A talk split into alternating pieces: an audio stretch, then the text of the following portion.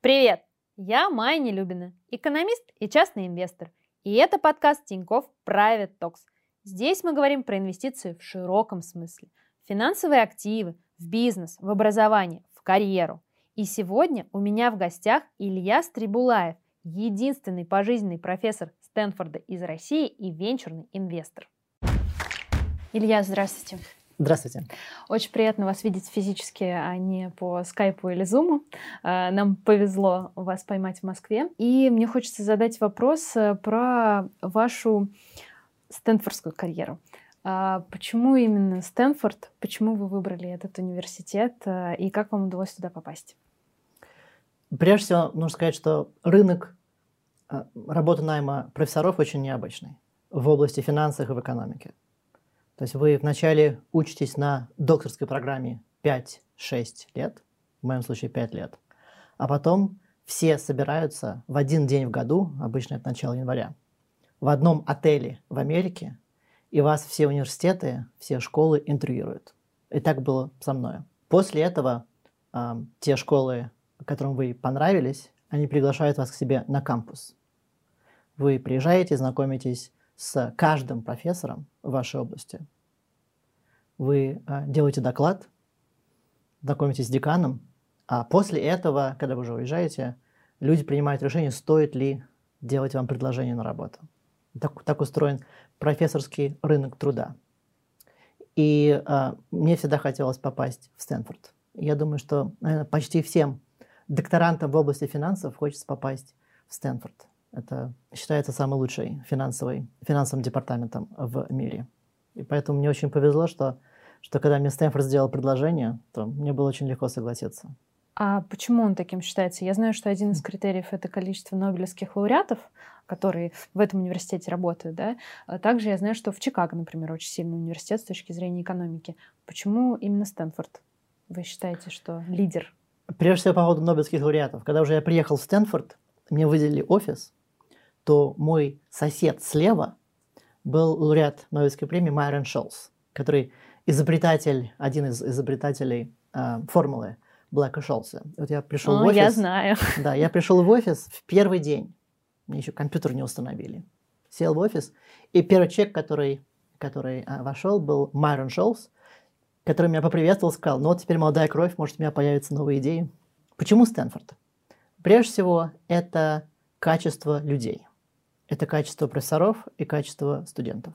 У меня уникальные коллеги, с которыми очень интересно разговаривать. И кроме того, совершенно потрясающие студенты, как докторанты, так и MBA-студенты, с которыми тоже очень интересно. У меня все время вопрос а, по поводу студентов. Мне кажется, что это все равно какая-то привилегированная часть общества, у которых есть много денег, чтобы заплатить за такое дорогое образование. А, так ли это или есть возможность, если ты талантливый, поступить туда без такого большого количества денег? Давайте мы прежде всего разделим э, на как бы, два класса студентов угу. у нас в бизнес-школе. Э, первый – это студенты-докторанты, те, которые потом хотят стать профессорами. Как я когда-то был студентом-докторантом и стал профессором. Здесь вообще платить не нужно. Мы им платим им очень хорошую стипендию. Поэтому богатство не играет никакой роли, чтобы вы стали студентом. Э, кстати говоря, достаточно много у нас русских ребят тоже которые закончили Российскую экономическую школу, а, другие а, институты и приезжают из России в Стэнфордскую бизнес-школу, чтобы учиться на докторской программе. Другое это, это MBA-студенты. А у нас еще есть одна программа, другая MSX-программа, похожая.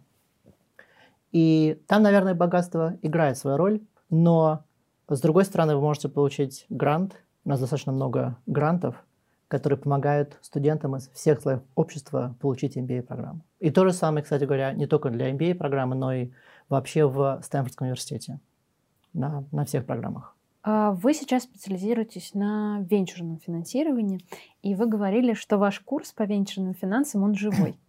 А вы даете какую-то компанию к разбору студентам и предлагаете им провести интервью фаундера и решить, инвестировать или не инвестировать.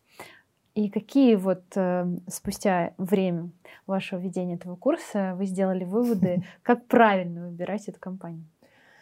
А, прежде всего, то, что курс живой, это принципиально важно. И, может быть, давайте расскажу, что такое живое, поскольку это действительно очень важный момент. Почему?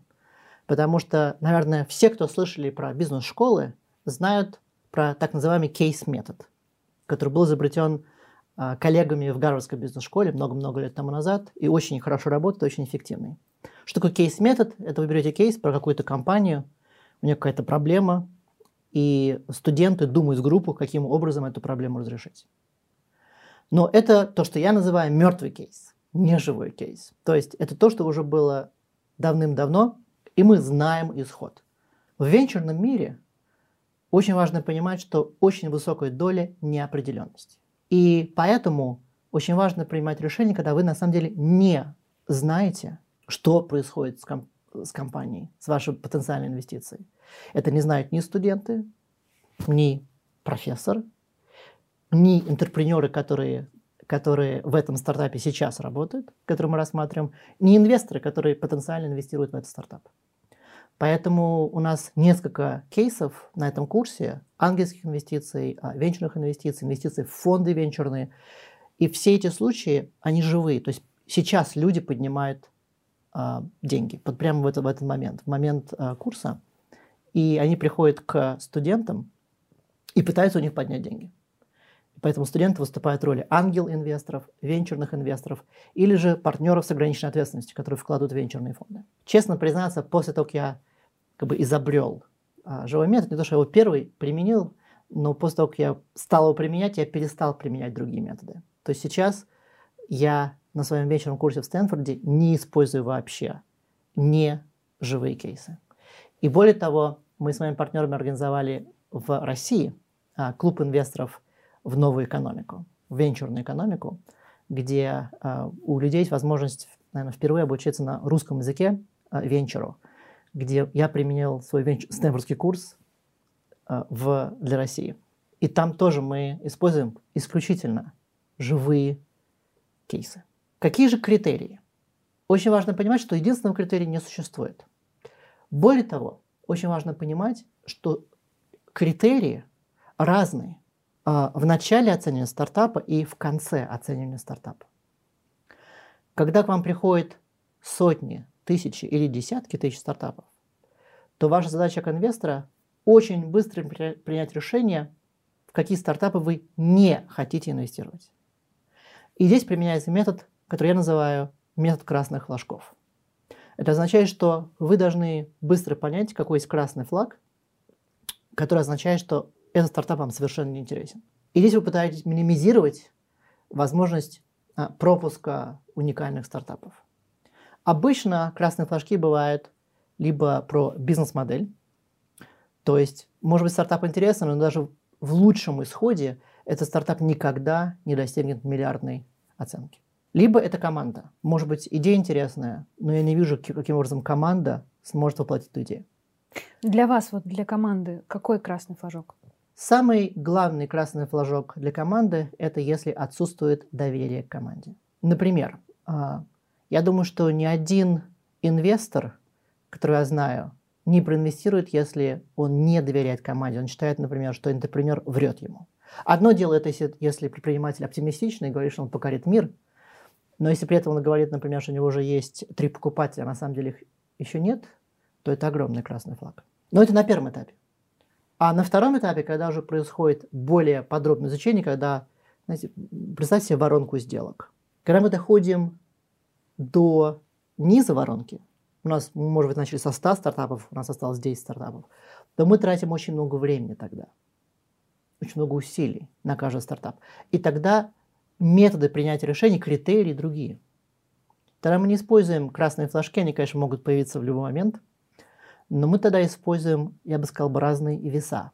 То есть мы более подробно изучаем команду, мы уже более подробно изучаем продукт, идею, потенциальную бизнес-модель, потенциальных конкурентов и так далее. Давайте расскажу про команду. Прежде всего, это любой венчурный инвестор обязательно сделает немало референтных звонков. Если вы ко мне пришли а, поднимать деньги, то я прежде всего вас спрошу, а, кто может быть вашим референтом?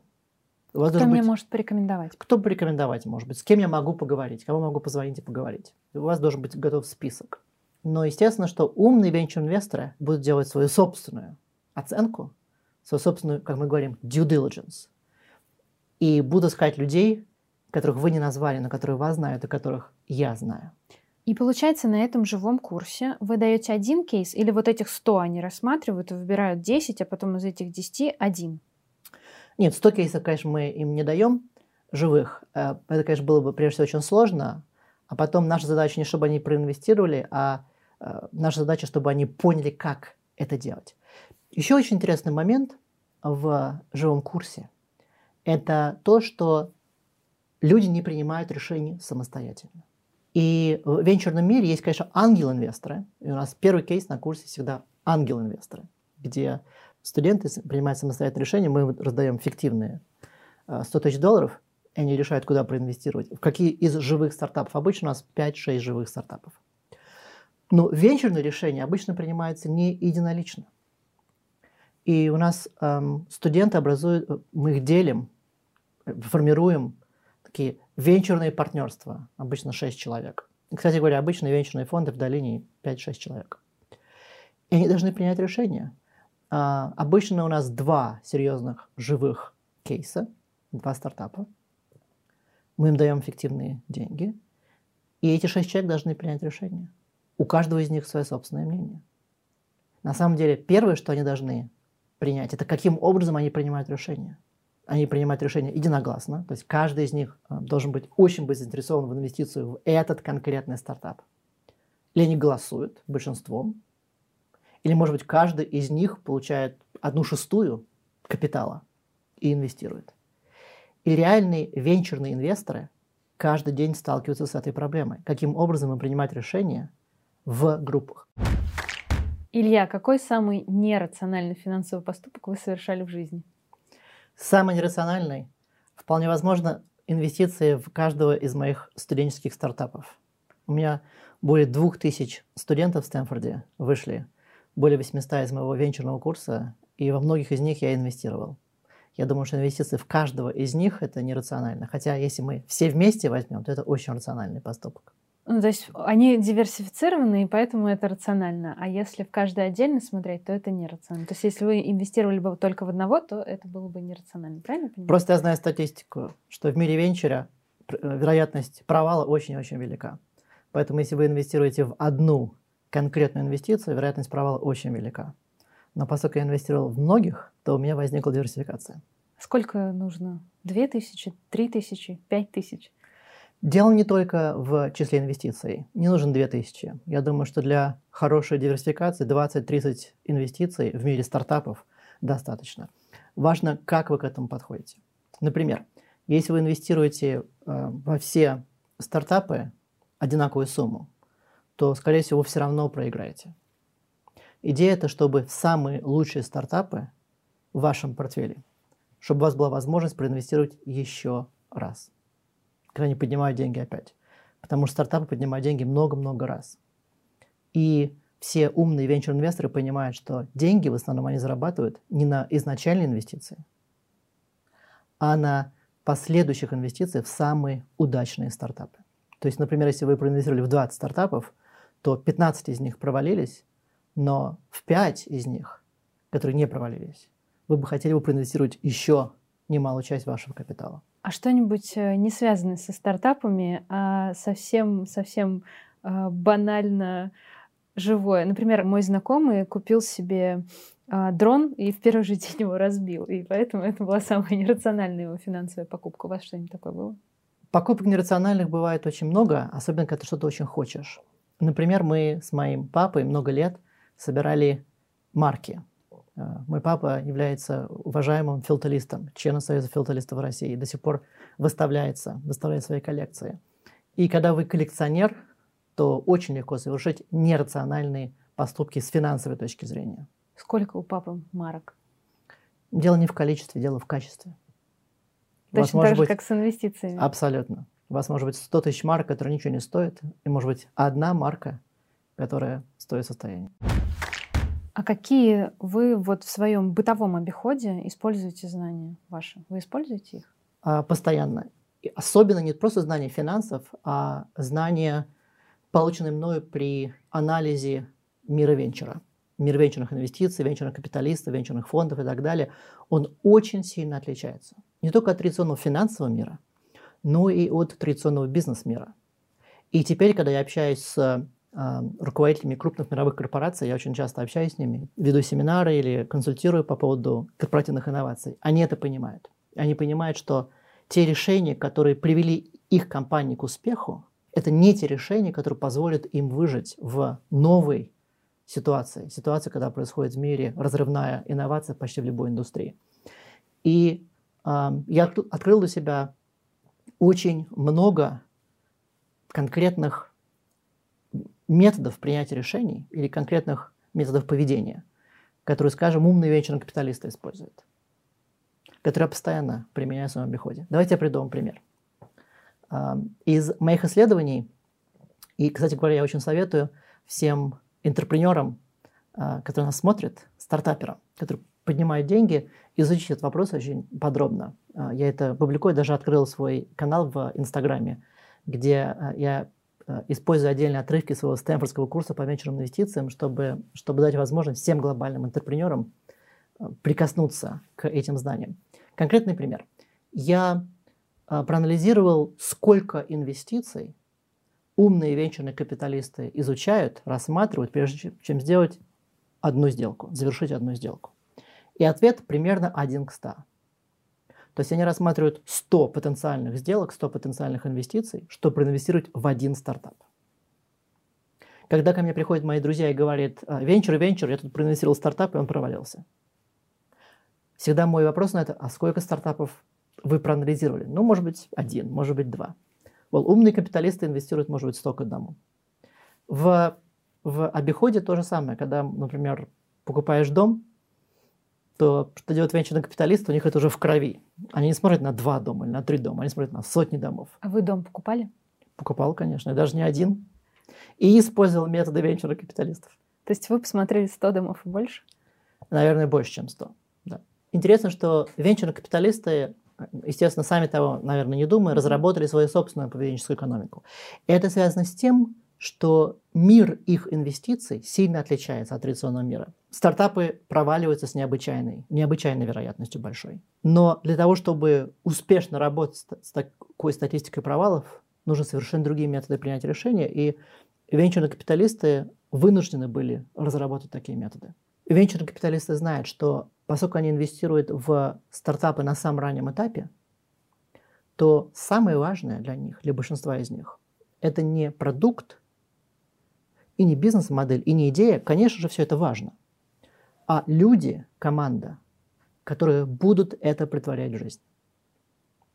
Это очень важно, потому что идей бывает очень много, а людей, которые притворяют или готовы притворить в жизнь эти конкретные идеи, их на самом деле очень мало. Например, один мой э, знакомый венчурный капиталист много лет тому назад, 15 лет тому назад, это еще до айфона, очень был заинтересован темой хранения файлов в то, что мы сейчас называем облако. Да, облака не было. Чтобы найти один конкретный стартап, в который проинвестировать, он изучил 100 стартапов. Помните, идея моя, 100 к одному. Угу. Он встретился со 100 командами, которые разрабатывали примерно все похожее. Хранение файлов в облаке. И потом он нашел, встретился одной команду, встретился, и сразу понял буквально через 5 минут, что нужно в эту команду проинвестировать. Эта команда стала а, командой основателей фирмы Dropbox, угу. которая достаточно знаменитая и удачная в, а, в Калифорнии.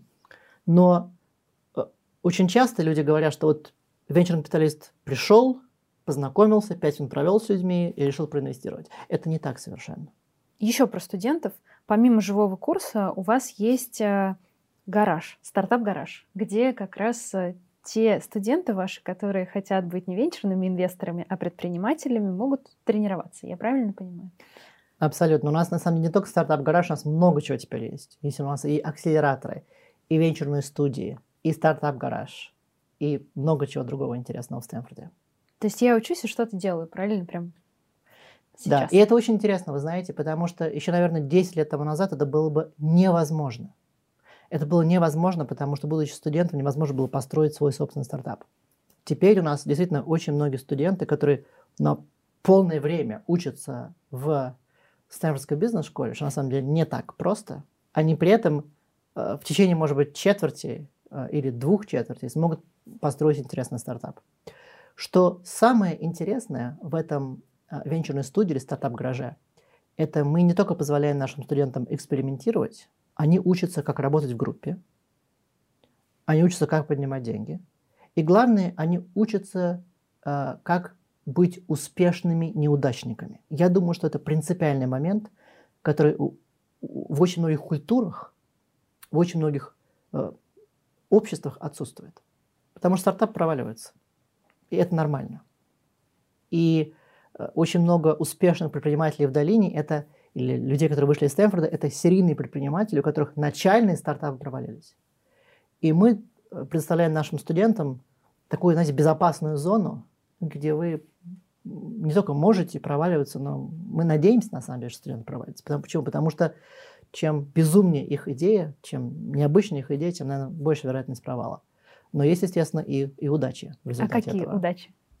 Можете а, привести пример? Да, конечно. А, приведу пример своих студентов, которые потом в стартап-гараже а, сделали очень интересные стартапы.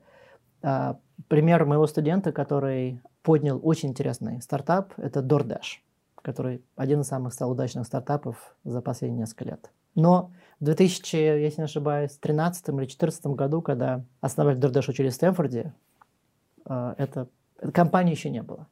Обратите внимание, что за 6-7 лет эта компания вышла и стала многомиллиардной компанией на фондовом рынке. Но если бы не было бы э, таких курсов в Стэнфорде, а, кстати говоря, стартап-гараж прямо курс, то я думаю, что не было бы таких компаний.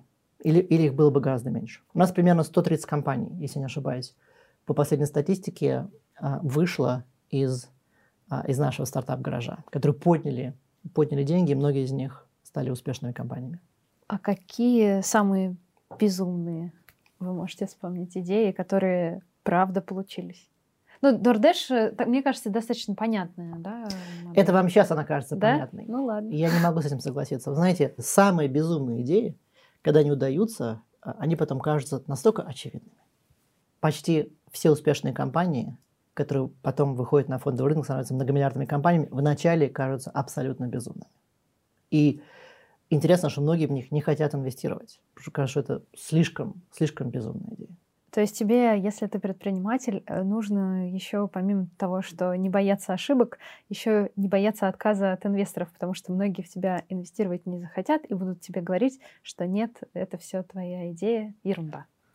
Да, знаете, я э, много разговаривал с своими, своими э, студентами бывшими, которые поднимают деньги, и если они не получили отказ от 10 минимум инвесторов, то как бы они по-настоящему еще не, не, не, не прошли. Не закалились. Да, совершенно правильно. Не закалились. Это нормальный процесс. Я знаю, что вот мне, например, точно психологически это было бы очень сложно. Правда. То есть э, отказ от э, двух, как-то я бы пережила, вот от десяти мне было бы сложно, правда. Поэтому очень важно, это если вы интерпренер, если у вас действительно вы глубоко уверены в свою идею. Если при этом вы не боитесь провала, но вы готовы постоянно видоизменять свою идею. Это очень важный, кстати, момент. Это такое уникальное, я считаю, сочетание, с одной стороны, упрямства, с другой стороны, гибкости. Есть люди, которые очень упрямые и, знаете, идут к своей цели. В стартапах такое невозможно. С другой стороны, есть люди, которые очень гибкие, и как раз которые им говорят, нет, неинтересно, нет, неинтересно, и они как бы теряются. Вот это уникальное сочетание, когда с одной стороны вы уверены в своей идее, с другой стороны вы готовы выслушивать советы и эм, готовы изучать потенциальный рынок и менять свой продукт в реальном времени. Это такое уникальное сочетание. И я считаю, что многие мои студенты, которые потом стали очень сильно успешными, это именно студенты, которые сочетают себя Э, три фактора. Два фактора – упрямость, гибкость. И третий фактор – это некая харизма. Потому что невозможно стать удачным интерпренером, если вы вокруг себя не набрали команду, которая в вас верит и в эту идею. А про личные инвестиции. Вы сказали, что вы как раз инвестируете в своих студентов. Совершенно правильно. Своих бывших студентов. Своих бывших студентов.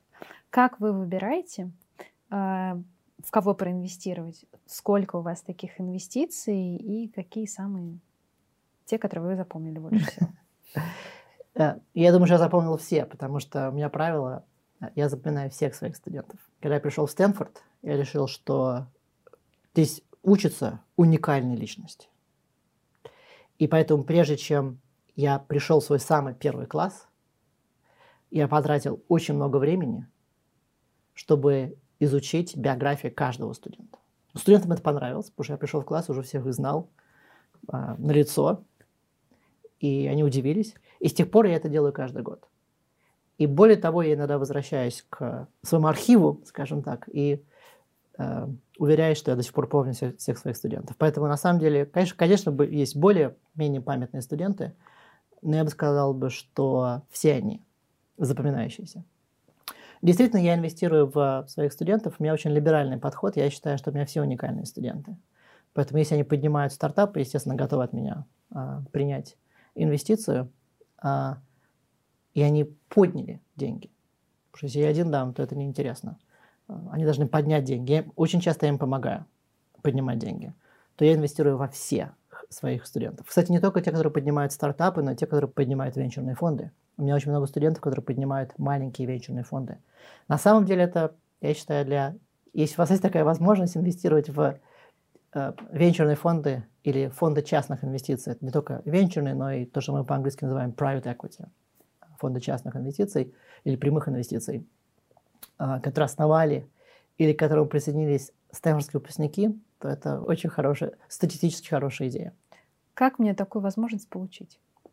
Э, хороший вопрос, не так просто. Э, но есть несколько вариантов. Первое, сейчас происходит демократизация инвестиций, особенно на ранних этапах. Я уже упомянул а, курс, который, или клуб, который мы начали с моими а, друзьями. И после того, как люди проходят курс, то у них есть возможность а, познакомиться с конкретными интерпренерами из Стэнфорда, которые поднимают деньги как на свои фонды, так и на свои стартапы.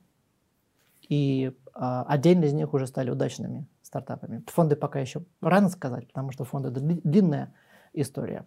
Но стартапы уже отдельные стали а, достаточно удачными. Кроме этого, существует очень много эм, платформ. Знаменитая платформа это, конечно, AngelList в Америке. Но здесь нужно быть осторожным. Потому что если вы придете сами, совершенно извне, никого не зная, то проблема, что, может быть, самые лучшие сделки, особенно со стэнфордскими студентами или выпускниками, вы не увидите. Поэтому нужно искать через кого войти в этот мир. А ангельские и венчурные отличаются чеком, правильно я понимаю? То есть ангельский — это маленький чек, совсем первоначальная стадия, как она называется, seed stage, то есть самые-самые первые, вообще ничего нет, я инвестирую 100 тысяч долларов. А венчурные инвестиции — это когда уже есть венчурный фонд на какую-то большую сумму, да, и там уже принимается решение такое более основательное, а, когда как раз прошла уже вот это вот seed stage, и компания хоть что-то уже сделала, у нее хоть что-то есть. Правильно я примерно? Это традиционное угу. разделение. Теперь традиционное разделение постепенно исчезает. Это, конечно же, правда, что а, ангел-инвесторы чаще инвестируют свои деньги. Это в основном небольшие чеки. Может быть, в средний чек отдельного ангела может быть от 20 до 100 тысяч долларов. Тогда как традиционные венчурные инвесторы – это миллионы долларов. Но сейчас границы размываются. Во-первых, много ангел-инвесторов, которые готовы инвестировать миллионы долларов – Кроме этого, есть очень много венчурных инвесторов, которые создают так называемые микро-венчурные фонды, которые инвестируют на самых начальных этапах. Давайте я вам приведу примеры. Например, в прошлом году один из моих э, студентов э, поднял деньги на, на мой взгляд, уникальный стартап. Когда я говорю слово уникальный стартап, он еще может провалиться, это еще очень ранняя стадия. Уникальный стартап связан с новыми технологиями в электрических батареях. И это была самая ранняя ангельская стадия и э, стартап называется Кем Митра. И э, он, первый у него раунд был 10 миллионов долларов. Но это был самый-самый uh-huh. сидовый ангельский раунд. Но при этом уже были, естественно, много крупных инвесторов. И с тех пор он уже, уже поднял два дополнительных раунда. Или э, другой пример, э, э, другая выпускница, другая моя студентка, э, подняла деньги на очень интересный стартап, э, как бы описать, социальную сеть нового поколения, называется Шмуз. Она подняла относительно небольшой раунд, но в этом раунде изначально были не только ангел-инвесторы, но и микровенчурные фонды, которые заинтересованы. Почему они заинтересованы? Потому что это возможность зайти в потенциально очень интересный стартап, чтобы потом, когда этот стартап будет поднимать деньги в следующем раунде, чтобы у них было больше информации, чтобы у них была возможность уже вложить гораздо большие деньги э, в инвестиции в интересный стартап. Э, например, я 100 тысяч долларов э, проинвестировала в стартап на самой ранней стадии. Потом, как вы говорили, важно, чтобы у меня была возможность проинвестировать второй раз уже на большой стадии. Я проинвестировала, например, 200 тысяч, ну, для упрощения. Моя доля, видимо, в этот момент размылась. И выйти я пока из этого стартапа не могу. А дальше мне интересно, в какой момент я могу выйти. И насколько я понимаю, что сейчас это более ранний этап, чем раньше. И э, вообще, как организовывается вот этот вот расчет вот этой моей доли? Понятно. Прежде всего, я знаю, что вы хотите попроще, э, но это не так просто. Опять же, почему это не так просто? Потому что мир венчура в данном случае мир контрактов. То, что вы получаете, когда вы инвестируете в стартап, очень сильно отличается от традиционного мира. Именно поэтому мы большую часть э, моего стэнфордского курса или русского курса мы большую часть тратим на изучение венчурных контрактов, потому что они очень сильно отличаются. Например, когда вы входите сейчас в стартапы и э, вносите свои 100 тысяч долларов, то вы не получаете акции стартапа. Вы, вы не получаете облигации. Вы, скорее всего, получаете два инструмента. Один из двух инструментов. Либо так называемый инструмент SAFE, по-английски это Simple Agreement for Future Equity, или простое, хотя не совсем простое, соглашение про будущие акции. То есть это некий контракт, который вам может в будущем помочь вам конвертировать то, что вы вложили, в акции стартапа. Либо второй инструмент – это так называемая конвертируемая нота. Угу. И у сейфа, у конвертируемой ноты очень много разных тонкостей, которые надо знать в реальности венчурным инвесторам. Если вы вложи, вкладываете 100 тысяч долларов, и потом стартап поднимает следующий раунд, и этот раунд будет уже раунд поднятия акционерного венчурных инвестиций, э, обычно это раунд привилегированных акций, конвертируемых, то тогда ваши 100 тысяч долларов будут под определенные условия конвертируемы в привилегированные акции. То есть вы получите привилегированную акцию стартапа. Размытие. Все боятся размытия. Знаете, когда ко мне приходят студенты в начале, в первый день, э, и мы с ними говорим, что вас больше всего пугает. Там, половину из них это интерпренеры, они хотят начать свои стартапы. Размытие. На самом деле размытие особо бояться не стоит, потому что зависит от того, какое размытие. Если вы поднимаете деньги под очень хорошую оценку, то да, происходит размытие доли, но с точки зрения оценки, на самом деле, ваша доля увеличивается. Естественно, что если вы поднимаете деньги по плохой оценке или под плохие условия, то происходит размытие. Поэтому надо бояться не размытия, а конкретных условий, под которые вы поднимаете деньги. Или если вы инвестор, то не надо бояться размытия, а надо бояться потенциального размытия, когда вы теряете также свои, э, свой возврат, свою прибыльность. Что вас конкретно в финансах привлекает? Ну, что вам нравится больше всего? Прежде всего, это возможность открывать необычайные истины, которые, когда я их открою, то э, первое, это становится всем понятно, не только мне, но и всем, но до этого это никому не известно. Второе, это можно практически применять знания. Э, например, э, в области стартапов мой студент, мой студент-докторант, и, и я разработали метод, таким образом оценивать венчурные стартапы. И до того, как мы этот метод разрабатывали, вообще говоря, было непонятно, сколько стоят конкретные стартапы. Теперь этот метод легко могут все использовать и понять, а сколько стоит этот стартап, тот стартап. Но для этого нужно было разработать метод. И это, это от, от самого процесса я получил а, необычайное удовольствие, но теперь это имеет практи- конкретное практическое применение. Это один из многих-многих примеров, которые я могу дать. Давайте вернемся чуть-чуть назад к вашим личным инвестициям. Какие компании, кроме DoorDash, и вообще вот в DoorDash вы инвестировали сами? Конечно. А еще какие? Конкретные имена? А, я приду последние, а, последние инвестиции, потому что они, естественно, у меня на слуху. Это мои последние студенты, на самом деле, предпоследние. Потому что Стэнфорд не разрешает инвестировать, я думаю, правильно делает, в студентов, которые еще до сих пор студенты. То есть как только они выпустились, то я уже могу инвестировать. То есть предыдущий поток, а, который у меня был, там были просто уникальные ребята. Я уже привел два примера. Это компания Шмус и компания Кем Митра. И опять же, я люблю приводить живые примеры. Если я скажу DoorDash, ну, это как бы неинтересно, потому что, потому что, поверьте, я проинвестировал также в десятки компаний, которые, которые не стали успешными. А, статистика действует даже для стэнфордских студентов. Еще один очень интересный пример, и на самом деле это а, целая тематика инвестиций, потому что очень популярный сектор – это все, что связано с здравоохранением. Медицина, биотехнологии, софтвер, связанный со здравоохранением. И очень много стэнфордских выпускников этим заинтересует. Мои студенты очень часто инвестируют. Очень интересный стартап, который называется Lingo Health. Очень интересная у них методика в области здравоохранения. И я самый первый, первый инвестор в этот стартап. Это живые примеры, можем возвратиться через пять лет и посмотреть, э, что стоит с этими стартапами. А в чем заключается уникальность этого медицинского стартапа? А, в Америке область здравоохранения очень сложно устроена, потому что эта индустрия очень сильно зарегулирована. И поскольку здравоохранение очень дорогое, то, а, то очень сложная сеть а, страхования. Очень сложно устроена. И в последнее время очень много интересных технологических идей сделать такого типа страхования гораздо более оптимальным. И у Lingo Health, на мой взгляд, очень интересная идея в этой, в этой сфере. То есть это не совсем медицинские разработки, да, это скорее, может быть, даже математически расчетная история про страховку, правильно я понимаю? Совершенно правильно. Может, не совсем математические, но совершенно правильно, да. Абсолютно.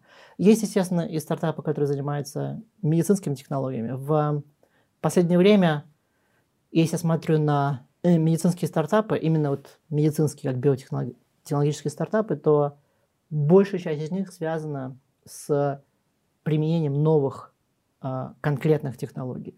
Наверное, самая большая революция, которая произошла за последние 5-7 лет в этой области, связана с CRISPR. Эта технология позволяет вам заменять один конкретный ген э, внутри генома. А. И это фактически методика, практическая методика, как, как это делать. Не только не относительно безопасно, но и дешево. И естественно, что в связи с этим революция в биотехнологиях. Мне еще интересен такой момент. А ваши студенты — это выпускники бизнес-школы. Соответственно, они, наверное, не учатся биотехнологиям. Они в основном учатся именно ведению бизнеса, как правильно поднять деньги, как правильно вести бизнес и так далее. И у меня все время закрадывается вопрос, как можно создать там, биотехнологическую компанию, ничего не зная в биотехнологиях. Здесь, наверное, э, гениальность предшественников, лидеров Стэнфорда. Потому что чем Стэнфорд сильно отличался от э, других крупных, топовых, лучших университетов, Принстона, Гарварда, Беркли и так далее, что Стэнфорд в последние 30 лет был построен на междисциплинарной основе. И это было решение, я думаю, неоднозначное противоречивое в те годы. Потому что тогда это было не очевидно. Сейчас почти любое достижение в любой области практически, построена на стыке знаний. Например, э, у меня есть друг, который профессор в школе инжиниринга в Стэнфорде, инженер. Но при этом он работает с, в области биотехнологии и работает с медиками в Стэнфордской школе медицины. Это возможно, потому что эти школы, школа инжиниринга, школа медицины – очень близко друг с другом сотрудничают. У них очень много общих кафедр. То же самое происходит в бизнес-школе. Бизнес-школа находится в самом центре Стэнфордского кампуса, Стэнфордской э, общины. И наши студенты и профессора также очень активно взаимодействуют со всеми остальными на кампусе. Поэтому, например, когда из Стэнфордской бизнес-школы выходит очень много инженерных стартапов, биотехнологических стартапов, медицинских стартапов, то это не студенты бизнес-школы сами придумывают идею. Это они находят идеи у своих друзей, сверстников в Стэнфорде. И в других университетах это было бы гораздо сложнее сделать. А вы помимо стартапов инвестируете в фондовый рынок? Конечно. И как? Очень, на самом деле, просто а, я инвестирую. Потому что есть долгосрочные инвестиции на 20-30 лет вперед. И я считаю, что я особо не могу предсказать, что случится через 20-30 лет. Поэтому я э, использую главное достижение финансовой науки за последние 50 лет – это диверсификация. Диверсификация не только внутри Америки, но и глобальная диверсификация. Это первое. Более краткосрочные инвестиции э, – это идея ставишь на определенный сектор.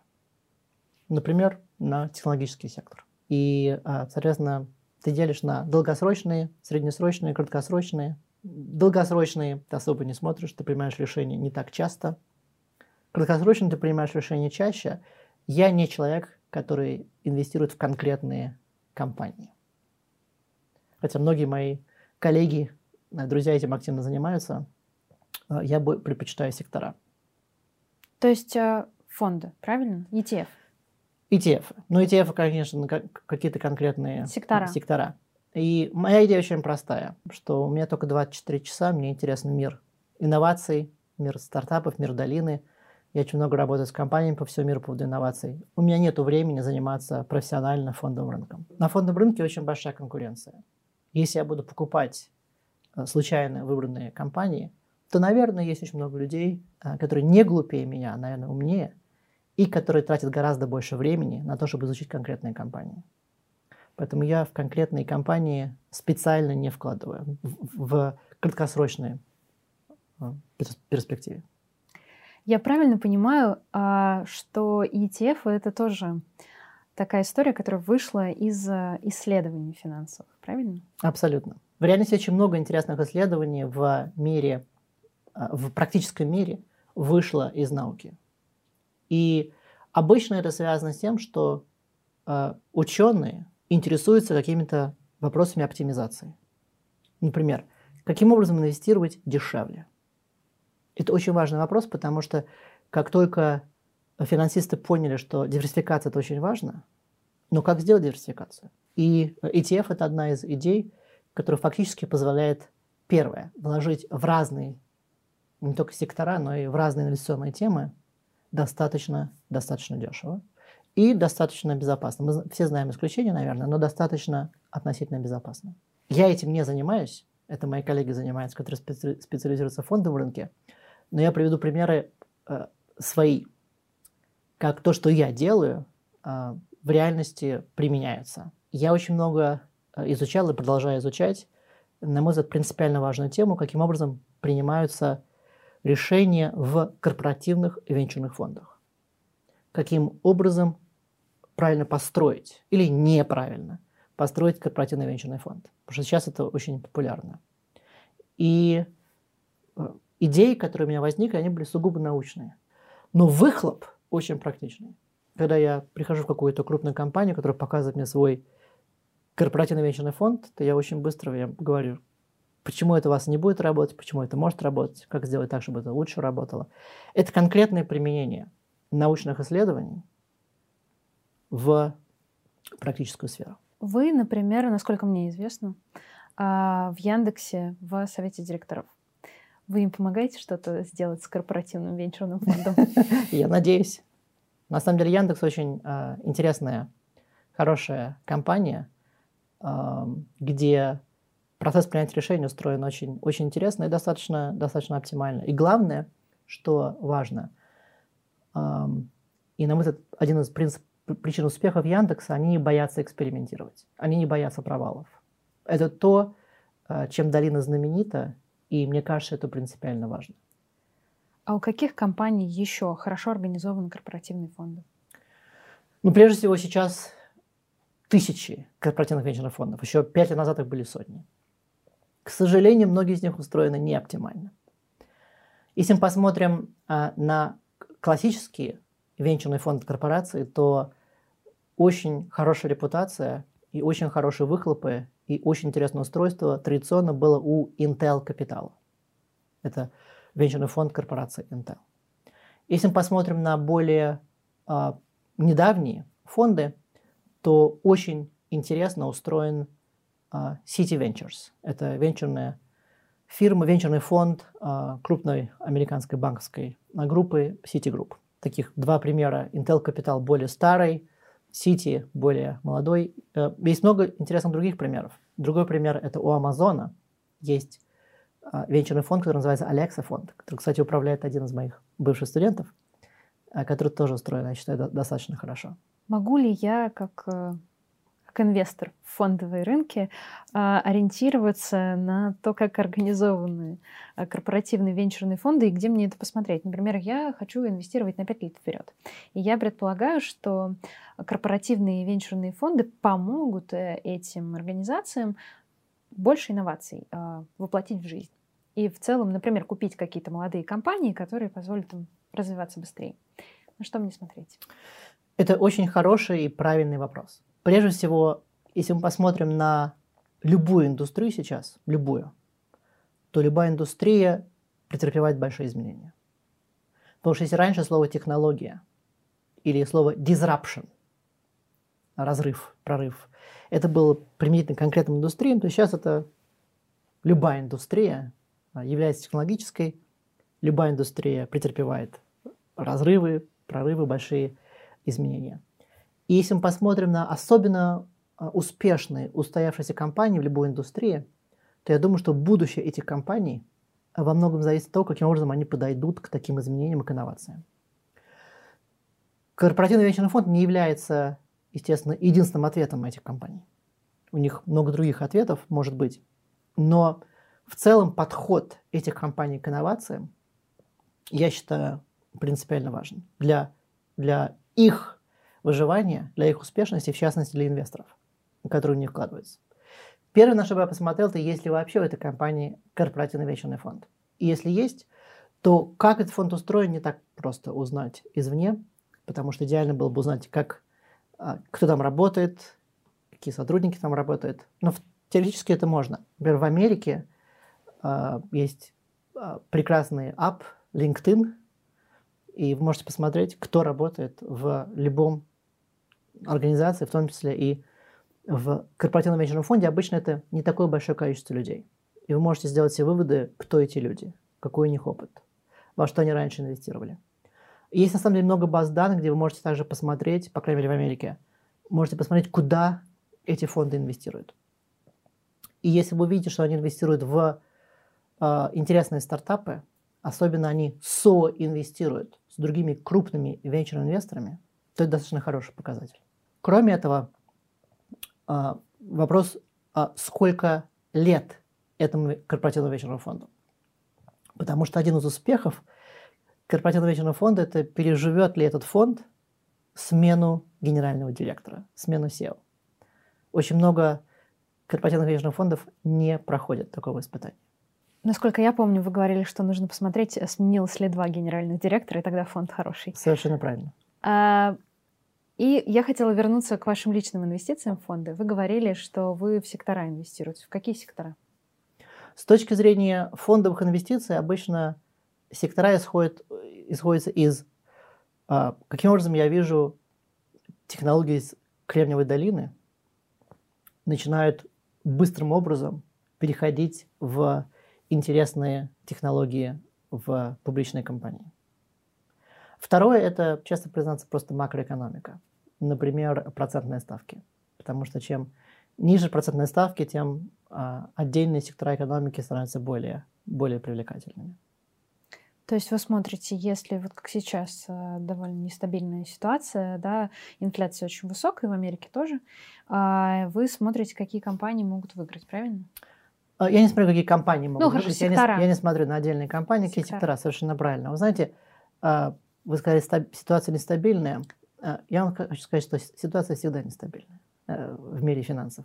А если ситуация стабильная, значит что-то не то. Я думаю, что любой инвестор должен всегда исходить из того, что ситуация нестабильна. Или будет, или в любой момент может стать совершенно нестабильной. Хорошо, сейчас, исходя просто из текущей ситуации, из текущей нестабильной ситуации, всегда нестабильной, в какие сектора вы инвестировали? Я думаю, что э, технологические сектора продолжают быть достаточно интересными, хотя риск того, что если из-за инфляции резко начнут повышаться процентные ставки, то многие технологические сектора э, будет неизбежна коррекция. То есть индекс NASDAQ? Индекс NASDAQ. Хочется побольше все-таки. Какие еще? Биотехнологии, а, зеленая энергетика, что? Да, биотехнологии, э, вы имеете в виду фондовый рынок? Да, да, да. Фондовый рынок биотехнологий, я считаю, что достаточно перспективные и в меньшей степени зависят от процентных ставок, например. А, зеленая энергетика а, более нестабильна, на мой взгляд. Но на самом деле важное решение, которое нужно принимать, и которое, я думаю, каждый инвестор принимает, и которое я тоже принимал – это какой процент а, общих ваших инвестиций могут составлять неликвидные инвестиции? Это в реальности первый вопрос. И это зависит также от горизонта планирования. Если бы у меня был бы горизонт один год, наверное, я бы не проинвестировал в неликвидные инвестиции. Поскольку я считаю, что мой горизонт в целом, скажем, 30-40 лет инвестиций, то процент неликвидных инвестиций у меня достаточно высокий. Внутри этих неликвидных инвестиций я принимаю решение, а куда проинвестировать. Естественно, в основном это, это стартапы, венчурные фонды и так далее, просто потому что я это знаю. Да? Но это не обязательно. А, недвижимость, к примеру, тоже является примером достаточно неликвидной инвестиции по сравнению с фондовым рынком.